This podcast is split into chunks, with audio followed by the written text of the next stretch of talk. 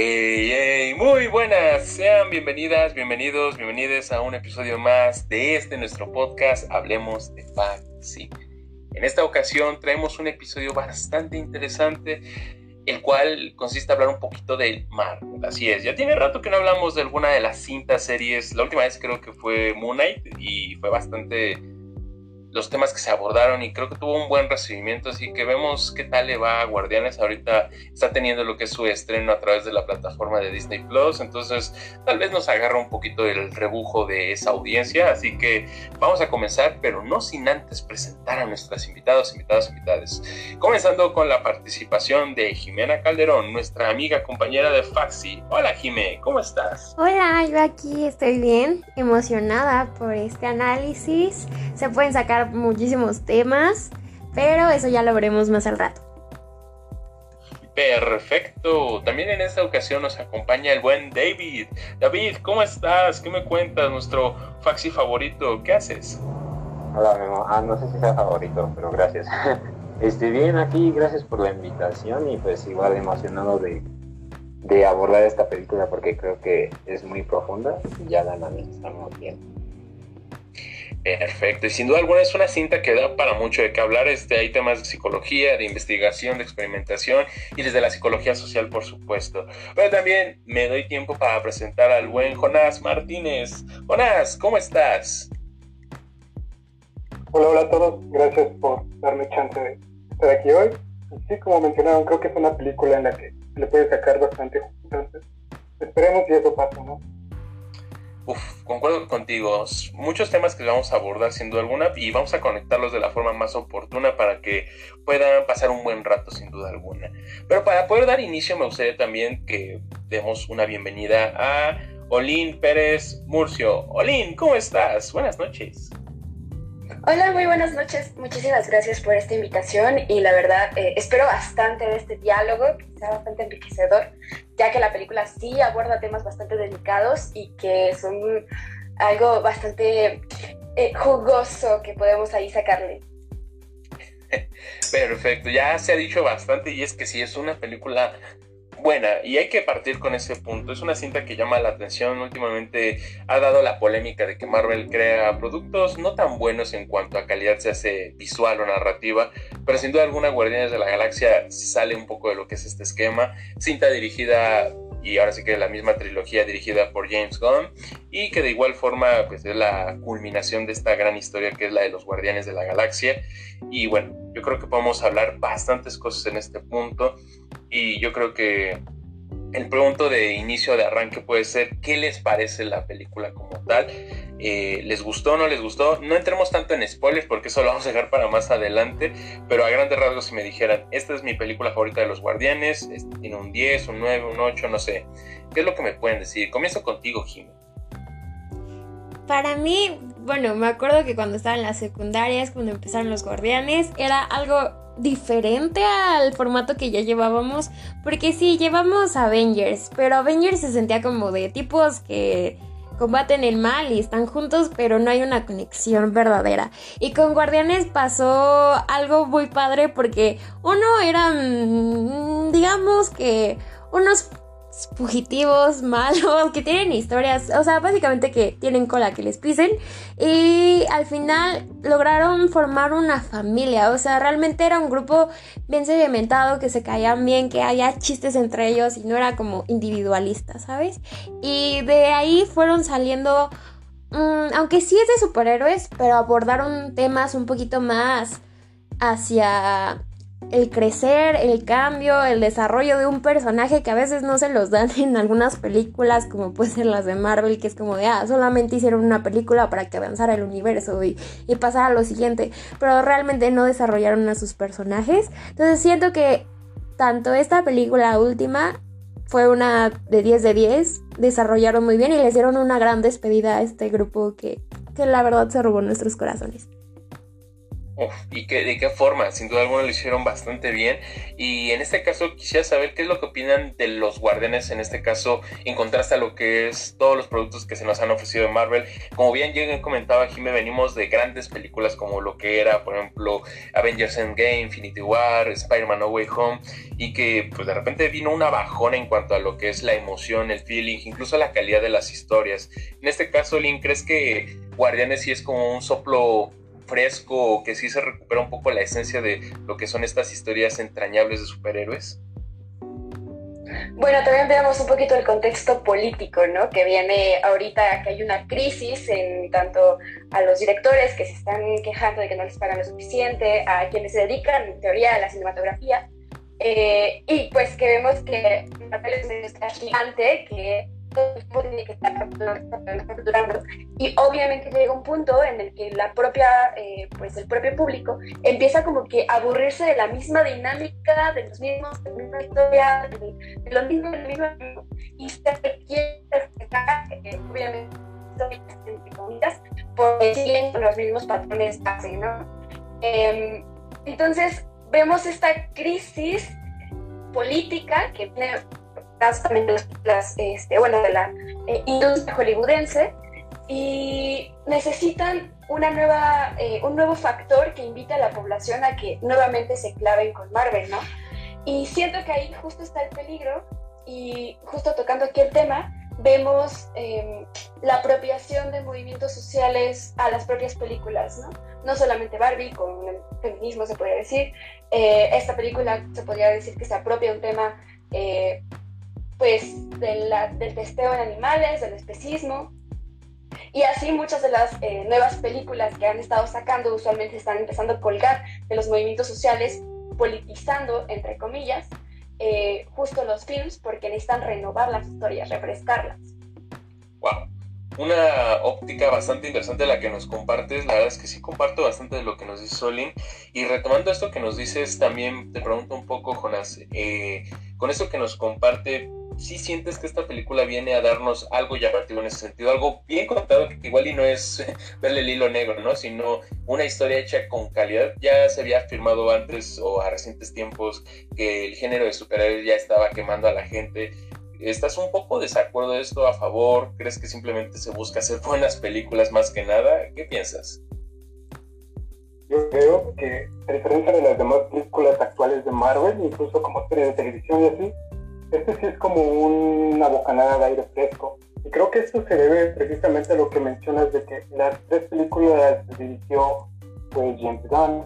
Y pues, de hecho, no sé si recuerdan esta polémica que hubo respecto a que se planeaba filmar esta tercera parte sin él, pero que el elenco como que se negó y al final le terminaron dando el papel, a, bueno, el papel de director y guionista James Gunn. Creo que este como toque que le da este James Gunn a la película muy, muy, muy, muy buena. O sea, la película te hace llorar, te hace reflexionar, te hace reír, está llena de acción, es como que todo está muy bien cuajado, ¿sabes? Y creo que sí, creo que es una buena película en sí misma.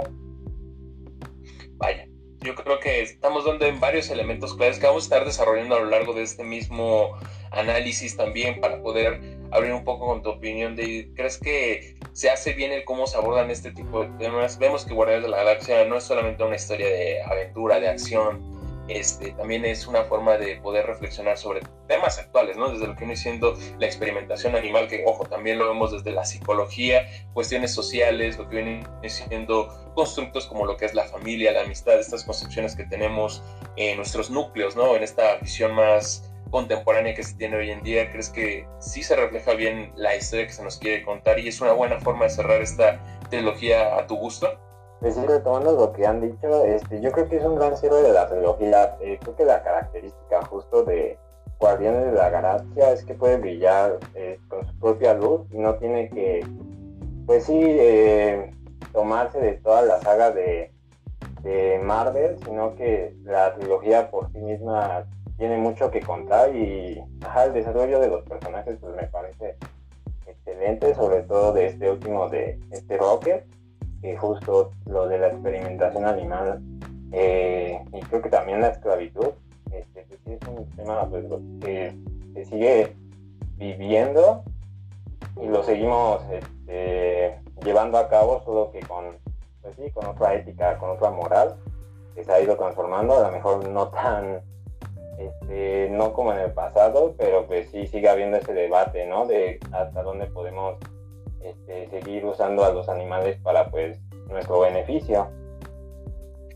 En esta primera parte podemos hablar de bastantes cosas sin duda alguna. Eh, el punto que podemos partir es el cómo los personajes se van desarrollando a lo largo de esta historia, esta trilogía en concreto y el punto en el que se encuentran. Si quieren verlo desde otro enfoque, el ciclo de vida que llevan individualmente y pues ahora sí que de forma grupal. En este caso quisiera preguntarles un poco lo que piensan del grupo y de forma individual, ya que estos personajes sí tienen una evolución, se hace a través de las películas en donde protagonizan ellos, tal cual Guardianes de la Galaxia, o a través de estas apariciones que tienen en películas como Infinity War, Endgame o Love and Thunder, por dar ejemplos. ¿Qué opinan de cada uno de estos personajes? Se hace la evolución que tienen, sus aspiraciones y el cómo se nos culmina en este punto, ¿no? Vemos que es un punto de pues ahora sí que bastante ajeno a lo que es el inicio de la trilogía. ¿Qué es lo que les deja a ustedes? Me gustaría retomarlo contigo, Gile. ¿Qué piensas de este grupo?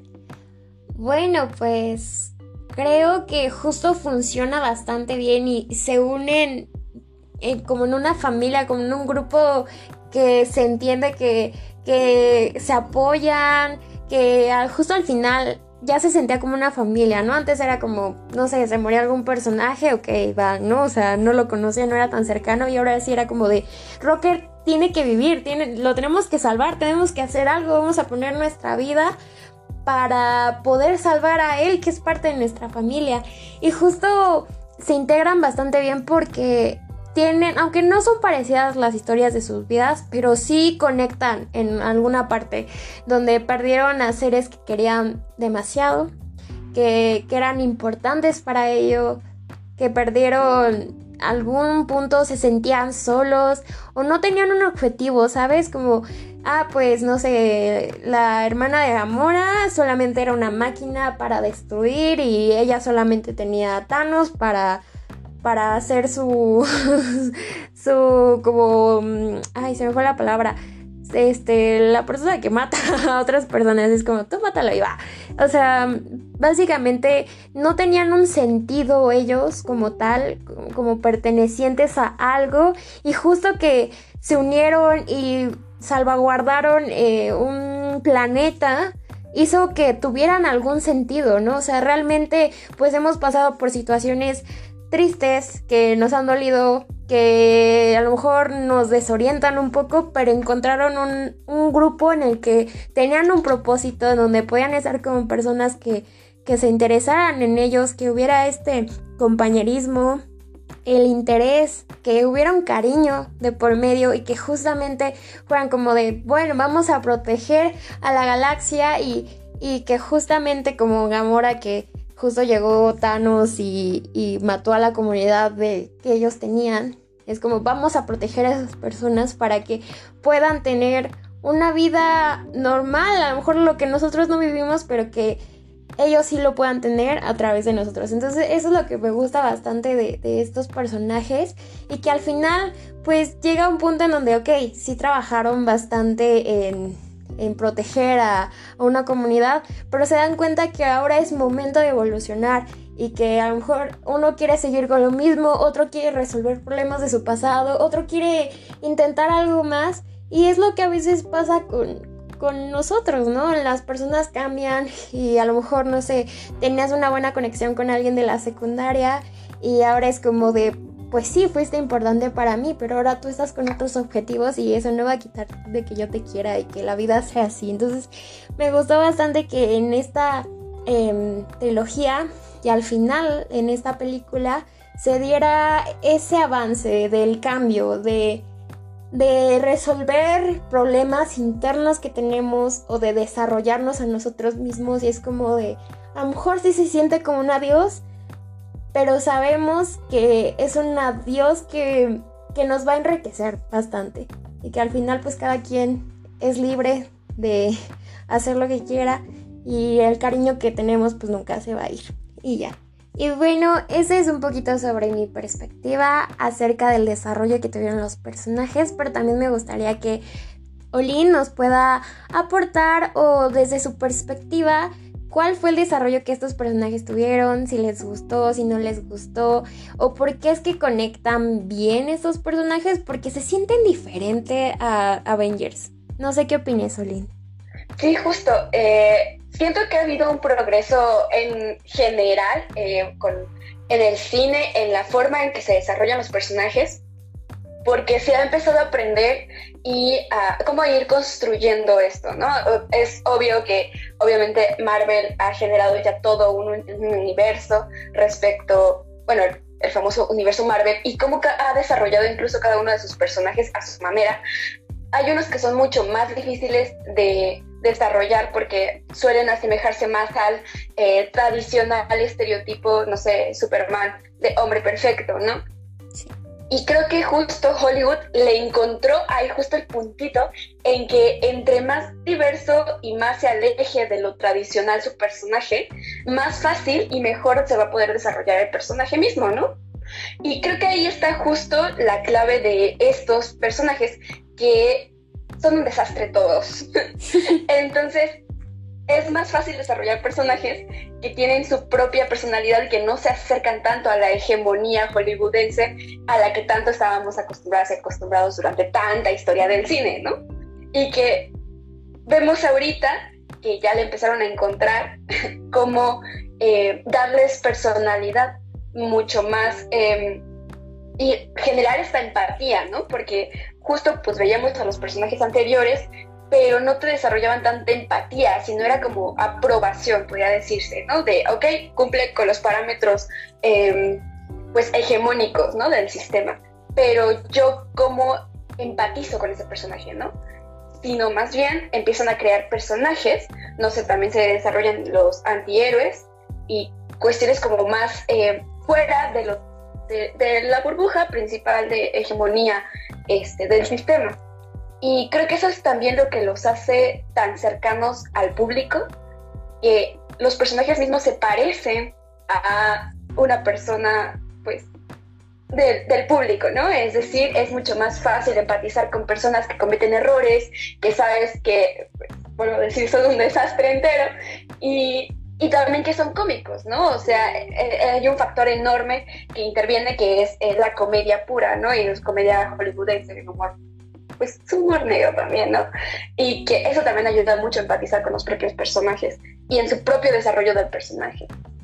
Sí, y justo se siente muy real. Y es cierto esa parte de los antihéroes.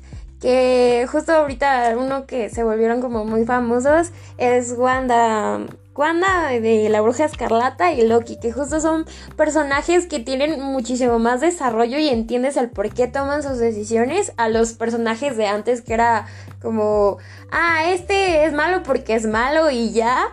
Y cuando no les dan como un desarrollo y entiendes el por qué se comportan de cierta forma o el por qué tienen ciertas intenciones y no es como de solamente voy a hacer el bien por el bien, ¿sabes? Entonces me, parece como una, una buena eh, ruta por la que podrían pasar, eh, por la que podrían dirigir las películas. Y creo que es justo la que llama la atención y esta parte de la inclusión de tener a personajes más parecidos y no tantos como súper perfectos y y que la verdad se sienten ya como clichés, como muy cotidianos. Pero bueno, ahora pasemos a ver. Tú, David, ¿tú, ¿tú cómo empatizaste con estos personajes? ¿Te sentiste identificado?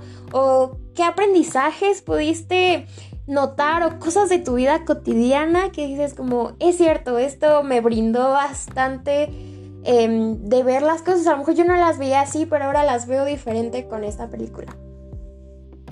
Eh, bueno, quizás lo que veo es que, como decía, nos comentaba Lynn, eh, pues finalmente son, de cierta forma, pues todos son personas, seres disfuncionales, que por culpa de su entorno, pues no les dieron esa oportunidad de aspirar a algo más que a la supervivencia, ¿no? Porque los conocemos como pues gente de que está buscada por X o Y eh, por el gobierno intergaláctico y pues vamos viendo que ellos mismos se tienen que valer por sí solos y crean una familia disfuncional que finalmente se termina volviendo creo que más funcional que muchas de las familias que conocemos, de nuestras propias familias.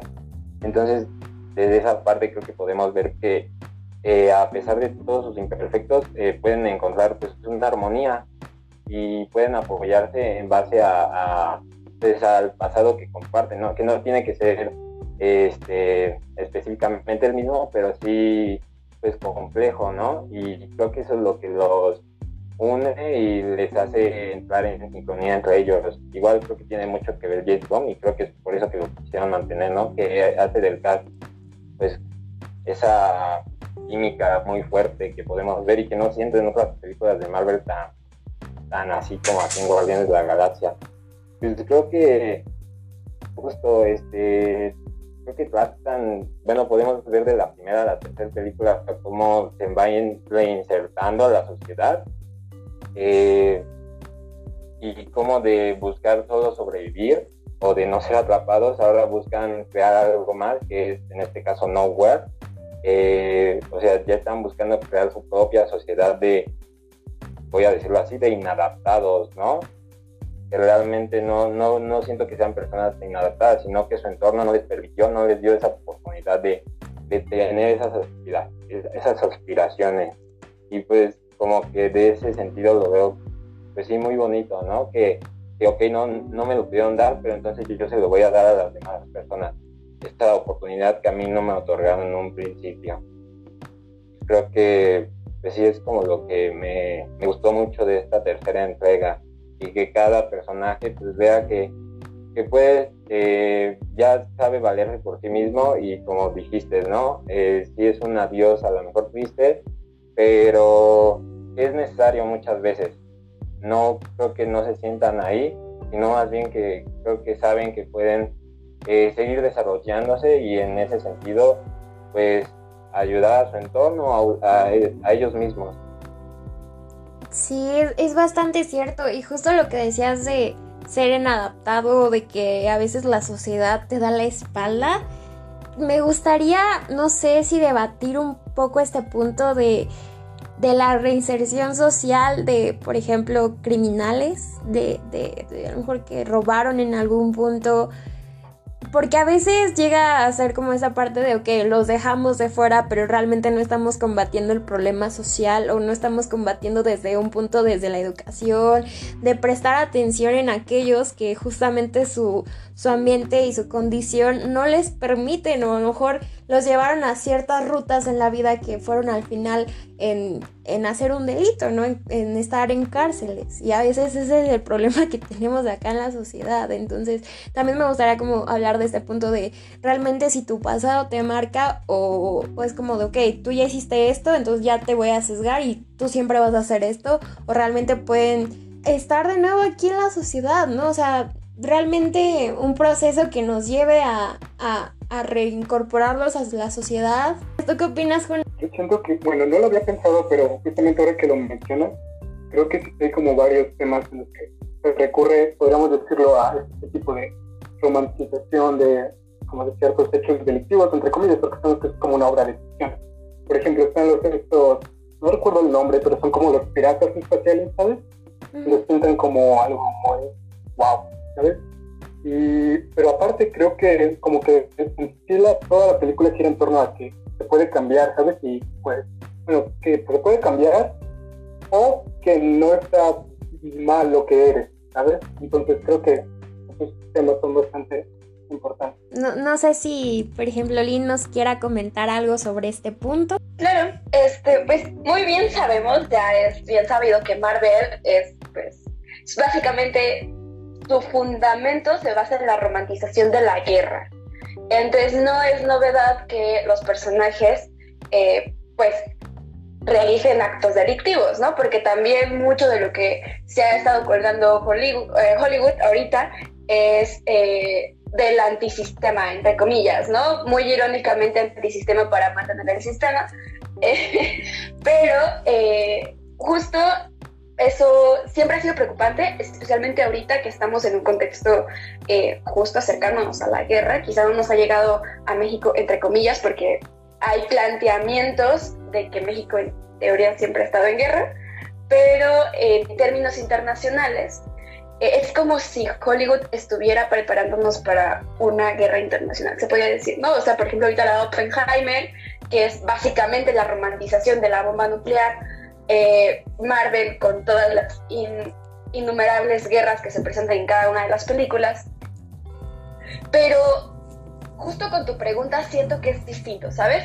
Una cosa es romantizar la guerra, porque volvamos a que la guerra tiene fines eh, por los intereses políticos y no solamente eso, sino que son em, pues nada más por grupos de militares contra militares, se podría decir, ¿no? Pero cuando hablamos de delincuencia y de la inserción, hablamos de que de población que no necesariamente tiene que ser militar, ¿sabes? usualmente los militares no llegan a la cárcel, obviamente porque son ellos los que llevan a la gente a la cárcel. y bueno, así funciona el sistema. Em, pero si hablamos de la reinserción así, eh, en términos más estrictos, em, yo no estoy de acuerdo ni siquiera con el tema de la cárcel, ¿no? Porque eh, justo, no sé si han leído este Foucault, eh, su libro de Vigilar y Castigar, en el que justo toca el tema de las cárceles como un sistema, em, pues no puede decirse como tal de un castigo físico, sino que él se refiere a un tema corporal, ¿no? A lo que le llama la tecnología política corporal, que es justo este castigo cultural eh, de contexto que se aplica contra el sujeto, ¿no? Porque se sabe que en la Edad Media pues, estaban los linchamientos, por ejemplo, estaba la guillotina, que era otro tipo de justicia, entre comillas, y ahorita en la actualidad ya no está tan aprobado el tema de la violencia física contra el sujeto que cometió un crimen de acuerdo a las normas o a las, leyes que se imponen en ese momento, eh, bajo el, de acuerdo a lo que el Estado dicta que es correcto o incorrecto, ¿no? Y lo cual ha cambiado a lo largo de la historia. Entonces, Foucault justo toca el tema de que, pese a que ya los castigos no son estrictamente físicos, se habla de un castigo social, cultural, que em, obviamente pues se empieza a aplicar desde el momento en que te, ni siquiera desde que te declaren culpable, sino desde antes, desde que existe la sospecha de que cometiste un crimen, ya estás siendo castigado por parte de la sociedad entera. Y ese castigo pues va a ser eterno porque sales de la cárcel, podría decirse, y ya no encuentras trabajo, ya, eh, no sé, te unes al crimen organizado para sobrevivir o cosas así, ¿no? Y de lo cual se ha estado colgando claramente, pues, el crimen organizado.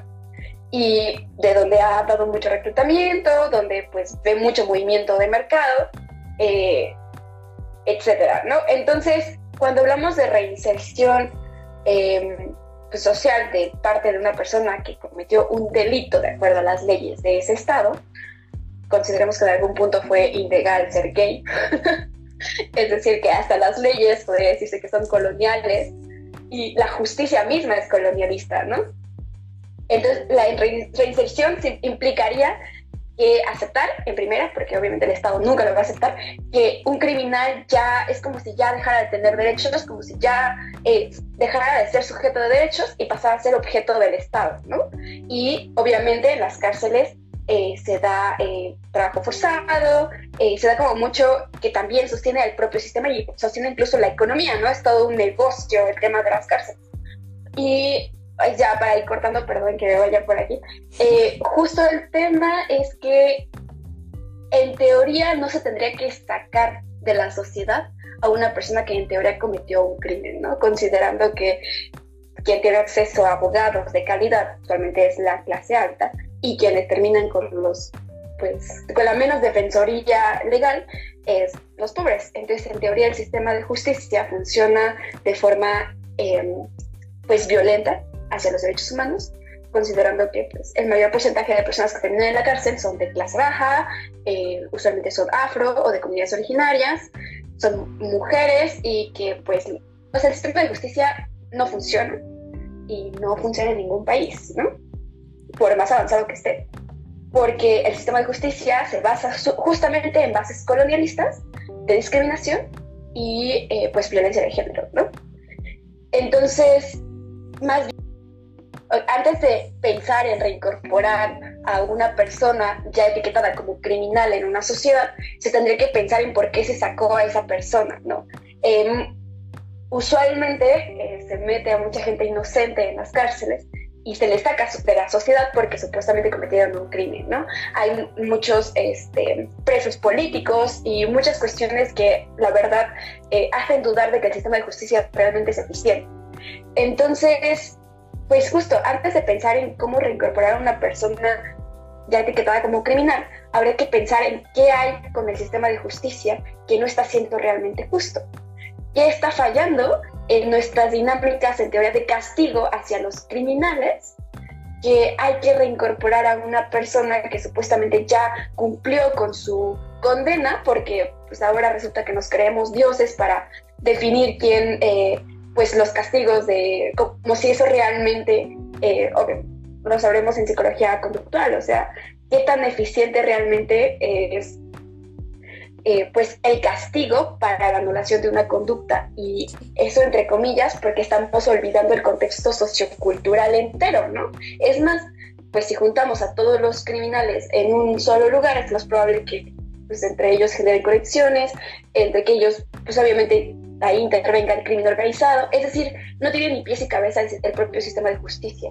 Entonces, pues ahora sí que de conclusión, hay que considerar nuevamente lo que definimos como justicia y nuestro sistema de justicia en términos legales, ¿no? Sí, justo lo que decías, esto del castigo, y muchas veces em, también parte de lo que decías, como a veces ignorarlos y dejarlos como de, ay, allá están, pero en algún punto esas personas hacen conectes y justo hay algunos documentales en donde pueden ver las condiciones en las que vivían las personas en las cárceles, que justo se hacía un, no había reglas ahí, eran los olvidados por la sociedad y eso es la verdad, ¿no? Que a veces estas condiciones que ellos no pueden controlar, que una no tienen ni el capital ni el dinero para poder salir y a veces son acusados y sus casos para que se procesen llevan más de 5 años, 10 años y justo este sistema de castigo, no sé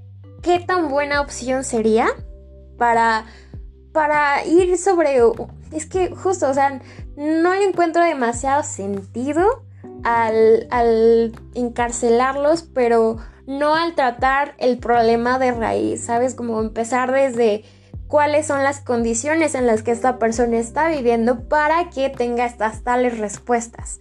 O tenga que robar o tenga que, tenga que hacer esto o su ambiente que es, es violento, que es agresivo. Em, hay muchas cosas que hay que considerar y que justo en la película vemos a este tipo de personas, ¿no? en algún punto están en la cárcel y hay de que, no, pues yo tengo el más poder y, y ahí se están este, diciendo mil cosas en las primeras películas cuando los encerraron. Y al final de cuentas es cierto, ¿no?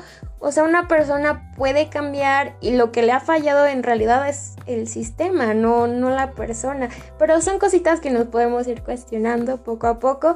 Ahora bien, me gustaría pasar más hacia la parte del uso de animales, eh, tanto en la industria como ahorita en la psicología, ¿no? En, en, los estudios, porque también utilizamos algunos animales como sujetos de experimentación. No sé si nos puedas comentar algo, Jonás. Ah, pues sí, mira, de hecho, iba a decir que quizás yo pueda hablar un poco más respecto de la experimentación, porque pues he tenido como, como cierta parte de lo que me quiero decir, cierta, como hay, he tenido cierto tipo de experiencia. Y bueno, este es que sí es un tema muy complicado, y es que, pues, creo que tiene sus pros y sus contras, tiene como que su lado bonito y su lado terrorífico al mismo tiempo. Por ejemplo, creo que el lado bonito es que al menos desde la perspectiva de psicobiología y neurociencias, todos los procesos cognitivos, conductuales, incluso emocionales, tienen como una misma base biológica. Y lo bonito es que la misma base biológica tiene, pues, bueno, esa misma base biológica es producto de la evolución. Entonces, como que de cierta forma todos los organismos animales tenemos las mismas funciones o las mismas formas de funcionar, por decirlo. Entonces, lo bonito es que, pues, estamos de cierta forma conectados, ¿no? Entre todos. Y podemos aprender mucho sobre uh, cognición, emociones, conducta, mirando a otros animales. Lo que es terrible es que, pues, muchos de estos experimentos no son muy bonitos y a pesar de que existan las comités de bioética y se lleve como con todas las requerimientos que se necesitan, pues muchas veces los experimentos, porque sí, porque eso tienen que buscar, son un poco feos. Por ejemplo, el neuro, hay cosas horribles. Por ejemplo, hay estudios que tratan de como que ver la permeabilidad de la barrera encefálicas en ratitas sometidas a estrés. Y pues claro, si quieres ver como los efectos del estrés en el cerebro, pues tienes que estresar a la ratita. Y pues estresan a la ratita privándola de sueño, de comida, la someten a algo llamado nado, natación forzada, que es como que le echan en agua y tiene que nadar.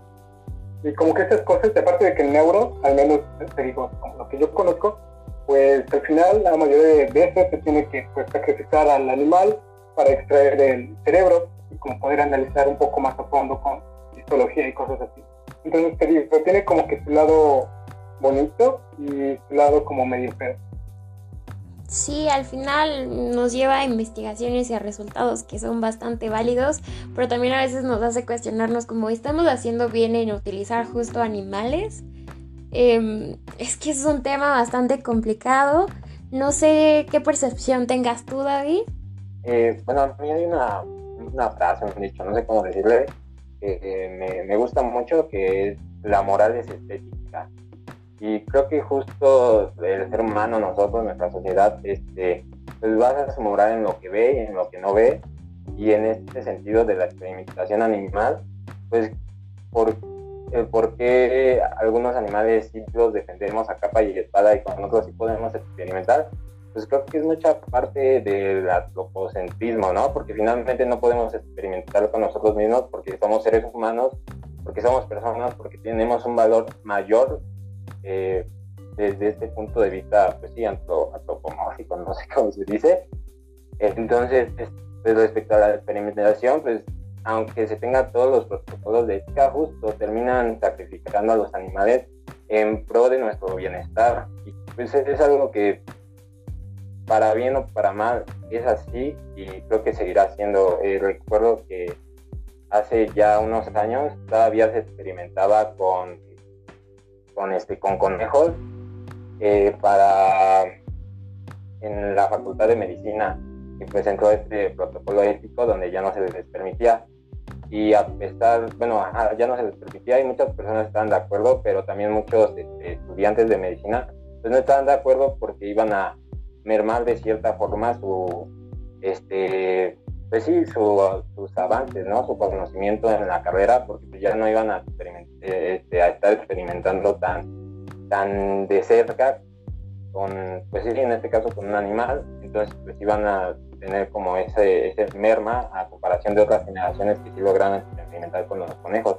Entonces pues está en, este entredicho de, pues finalmente hacemos las cosas por bienestar de nosotros mismos.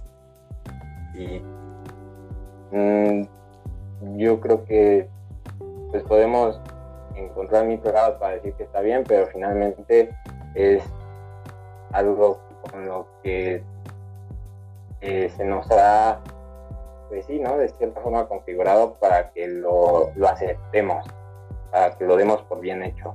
Es que justo es bastante complejo y se relaciona mucho con esta última entrega porque justo es el experimentador o no recuerdo cómo se llama el villano en esta película que pues hacía estas pruebas en animales ni siquiera les importaba, no tenían esta visión de, pues oye, ellos sienten, ¿no? Y aparte que justo les dieron como esta estética un poco más humana, porque a veces eso es lo que nos impacta, ¿no? Porque entre más cercanos a nosotros, entre más lo vemos, entre más estamos en contacto con ello, es como de, ah, sí, no deberíamos tener el maltrato animal, pero por otra parte, eh, como es para nuestro beneficio, llegamos a esa parte un tanto egoísta, que es como de, ah, bueno, son unos animales a costa de mi beneficio, ¿no? A costa de que yo pueda comer y que todo esto, ¿no?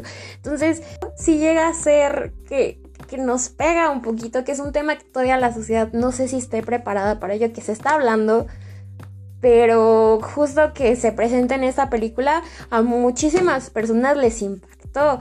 Eh, muchas personas salieron llorando, eh, algunas personas fue como de me la pasé muy mal, ¿no? O sea, porque sí me dio una bofetada de lo que realmente estamos haciendo con otras especies que no hablan como nosotros, que a lo mejor no los entendemos de esa forma, pero que sí sienten y verlos como una forma más humana más como en nuestro entorno nos pegó.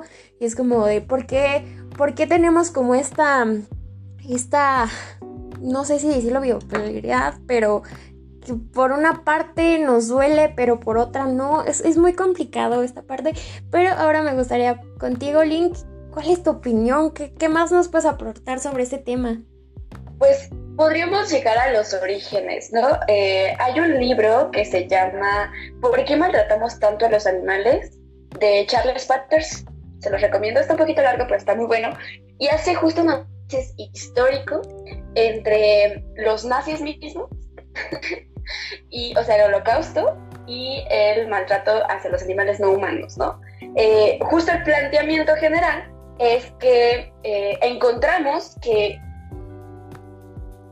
pues podíamos someter a, otras, someter a otras especies y que en consecuencia también descubrimos que si podíamos someter a otras especies, podíamos someternos entre nosotros si nos diferenciábamos como si fuéramos distintas especies, ¿no? Ya sea por el, la cantidad de melanina en la piel, ya sea por características específicas físicas, etcétera, ¿no? Y justo eso eh, nace la dinámica de entonces los judíos son eh, una raza distinta, ¿no? Que de hecho el término raza también viene de un término especista eh, en el que pues científicos decían que las personas afro eran distintas a las blancas y que por ende no podían tener los mismos derechos, ¿no? Y esto, esta idea nace justamente del maltrato hacia los animales, la tortura misma, y justo el libro hace como una comparativa bastante interesante entre eh, los métodos de tortura que se usaron en la Edad Media que se usaron, que se usaron en el propio holocausto con esos mismos métodos que ya se habían empezado a aplicar con animales. Es decir, los animales mismos no solamente han sido modelos para este, el testeo o la investigación, sino también modelos para los actuales métodos de tortura e históricamente, eh, pues básicamente toda, eh, toda la tortura que ha, se ha surgido alrededor de la historia eh, ha sido primero probado en animales no humanos, ¿no? Entonces, bajo este planteamiento, bajo esta base, podemos decir que el hecho de considerar al otro como justamente el otro externo a mi grupo también implica que entonces no tengo respeto por ese otro, ¿no? Y que por, lo, por ende tampoco es considerado sujeto de derecho, ni mucho menos persona, ¿no? Eh, y en consecuencia, eh, puedes hacer lo que quieras con ese sujeto, eh, independientemente si siente o no, si tiene sistema nervioso central o no. Eh, ¿Existen los derechos de los animales no humanos? Sí, son 10. en comparativa, los derechos humanos, perdón, los derechos ah, de los animales no humanos son 10 y en comparativa, por ejemplo, los derechos humanos son 30, ¿no? Los que tenemos como personas este, humanas. Em, son 20 derechos más, ¿no? Simplemente por el privilegio de haber nacido en esta civilización, el poder hablar. Entonces, em, yo sí me coloco en la postura en que no necesitamos realmente animales no humanos para la experimentación, por más importante que sea eh, pues el experimento o el resultado que se quiera obtener, porque afortunadamente ya tenemos bastante tecnología con la que podemos lograr cierta similitud de, eh, o acercamientos en los resultados, ¿no? Y en consecuencia, pues también tenemos eh, afortunadamente ya una mayor em, pues conocimiento sobre la anatomía y pues la capacidad de los animales no humanos o de la mayoría por sentir, ¿no? Por ejemplo, hace mucho se creía que los pescados o los animales marinos no podían sentir, ¿no? O tenían sistema nervioso central, lo cual es un mito totalmente. Y también recalcar que la mayoría de las investigaciones, porque bueno, pues se justifican con el hecho de que también eh, sirve para eh, tratar enfermedades de los animales no humanos, ¿no? La cuestión es que yo me atrevería a decir que un 80% del testeo en animales no humanos eh, es para el beneficio del ser humano porque se hacen con animales muy similares anatómicamente al ser humano, ¿no? Y bueno, la investigación básica, tiene investigación aplicada es otro tema. Em, y pues en consecuencia, no podríamos decir que realmente es por el beneficio de los animales no humanos, bajo ningún contexto. Y jamás nada, nada va a justificar eh, la violación de un derecho, eh, pues en este caso de los animales no humanos, ¿no? La violencia no tiene justificación. Y, y es cierto, ¿no? Estamos avanzando a pasos agigantados que en algún momento o muy cercano esperemos que, que esto cambie. Pues sí, es una crueldad, ¿no? Y, llega a ser egoísta y, e ir desarrollando estas herramientas que, que nos ayuden a no necesitar de la tortura y de la violencia de otras especies. Como reflexiones finales, no sé si Jonás te gustaría dar alguna reflexión, algo que aprendiste, algo que te gustó bastante de la película, algo destacar. Pues sí, les digo que es como una película que te hace como reflexionar y así. Creo que justamente fue como que este como toque reflexivo. De hecho, creo que a Petra como que le dio su reconocimiento ahí a la película. Y es que creo que, pues justamente reflexionar un poco sobre todo este antropocentrismo, sobre la experimentación en animales, como que de cierta, de cierta forma nosotros como psicólogos sí nos pega como un poquito, ¿no? Porque sabemos lo a lo que hacemos. Entonces siento que te hace reflexionar sobre ese aspecto y creo que también como que hablar un poco de todo esto que se mencionaba hace rato del antropocentrismo. Creo que a los humanos no nos gusta que nos digan estas verdades porque creo que Ojin tiene razón, la mayoría de investigaciones que se hacen son para beneficio de humanos y cuando haces una investigación que no tiene como que aparentes como fundamentos o, aparentes utilidades para los humanos, y te la aceptan. Así es, claro, no te la dejan tocar. Y, les digo, es como un antropocentrismo que traemos desde hace un montón de años. Sabemos, bueno, bueno, sí, yo creo que sí, el antropocentrismo nació en el Renacimiento, pero antes de eso veníamos de la Edad Media, en la cual se adoraba a los dioses, pero por ejemplo en la religión cristiana sabemos que en teoría Dios hizo al hombre en imagen y semejanza de él, ¿no? Entonces realmente nos, hemos estado adorando a nosotros mismos. Entonces creo que eso sería, todo. Sí, sí, es bastante, podemos sacar bastante justo desde dónde viene esto de, de la violencia hacia otros seres Em, que justo vienen desde la adoración de nosotros mismos a una a un, a un ser superior que es igual a nosotros, entonces nosotros deberíamos ser superiores a los demás, porque justo es como si nuestro Dios es como nosotros, entonces se supone que nosotros somos más importantes. Eh, igual forma que justo estás mencionando que, que son temas que, que vemos en nuestra vida cotidiana, ¿no? Que está ahí, ¿no? Cuando comemos, este, que el puesto de carnitas, el puesto de esto, o los productos que utilizamos, igual la misma psicología que tiene fundamentos en, en uso de animales para, para, para toda esta Em, la disciplina que nosotros llevamos y que lo seguimos usando, pero es como este elefante en, la habitación que apenas y estamos viendo, ¿no? Que, que, a veces pasa por desapercibido de tan común que lo tenemos. Y de aquí me gustaría sacar otro punto que es qué tan bueno o si nos beneficia o no nos beneficia que estas películas que son muy comerciales y que obviamente son de, de algo que viene surgiendo de de altos mandos que son pues capitalistas así que básicamente solamente lo que quieren hacer se apropian de un mensaje para sacar dinero. Al final de cuentas es lo que hacen pero qué tan bueno es que se empiecen a hablar estos temas, como puede ser el maltrato hacia los animales o recientemente con lo de Barbie, em, pues el machismo y, realmente a mí me impactó que igual en Barbie empezaran a hablar del patriarcado en una película que se ve que es demasiado comercial.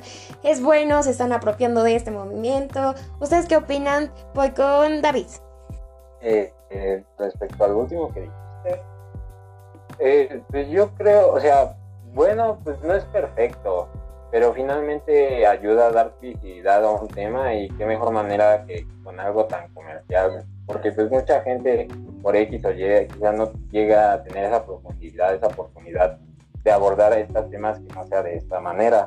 Entonces, por esa parte, pues la hago bien, siempre y cuando, pues sí, justo, no hay que dejar de lado que son finalmente este, mega empresas que buscan principalmente su beneficio y si dentro de su beneficio está esa parte de darle visibilidad a, a estos temas, a, estos temas, pues lo van a hacer, pero finalmente lo hacen, yo pienso, por su beneficio, no por otra cosa. Creo que ese es el, este, con la forma en que debemos de hacer por qué hacen estas cosas, porque les beneficia a ellos finalmente, porque tienen una ganancia. Eh, y por otra parte, eh, bueno, para cerrar mi participación, no sé, este, yo creo que sería bonito ver Guardianes de la Galaxia desde la primera hasta la última y ver cómo han, se han desarrollado estos personajes. En mi caso, y creo que en el de muchos, eh, podemos, este, pues sí, ¿no? Empezamos a ver Guardianes de la Galaxia cuando salió y ahorita a ver, pues sí, ¿no? Irnos comparando cómo hemos, hemos ido creciendo con estas películas y con estos personajes y creo que podemos tener mayor empatía aún.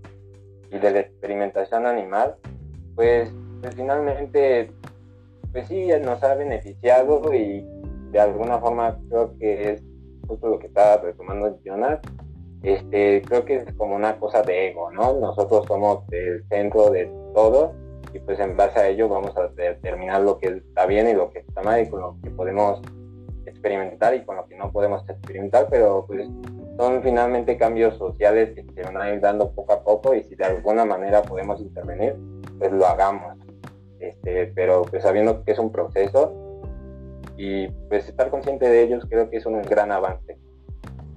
Sí, sí, bastante el que sea comercial, que más personas puedan, aunque no sea un acercamiento tan fidedigno o, tan creíble, como por ejemplo la Barbie se siente como muy feminismo blanco, es como no, no se ven las desigualdades que algunas mujeres viven, que algunas mujeres no tienen ni siquiera la oportunidad o no, no se llega a ver bastante pero que al final es un paso que se va a ir dando para construir una mejor sociedad en donde nos empecemos justo a cuestionar un poco más sobre esto.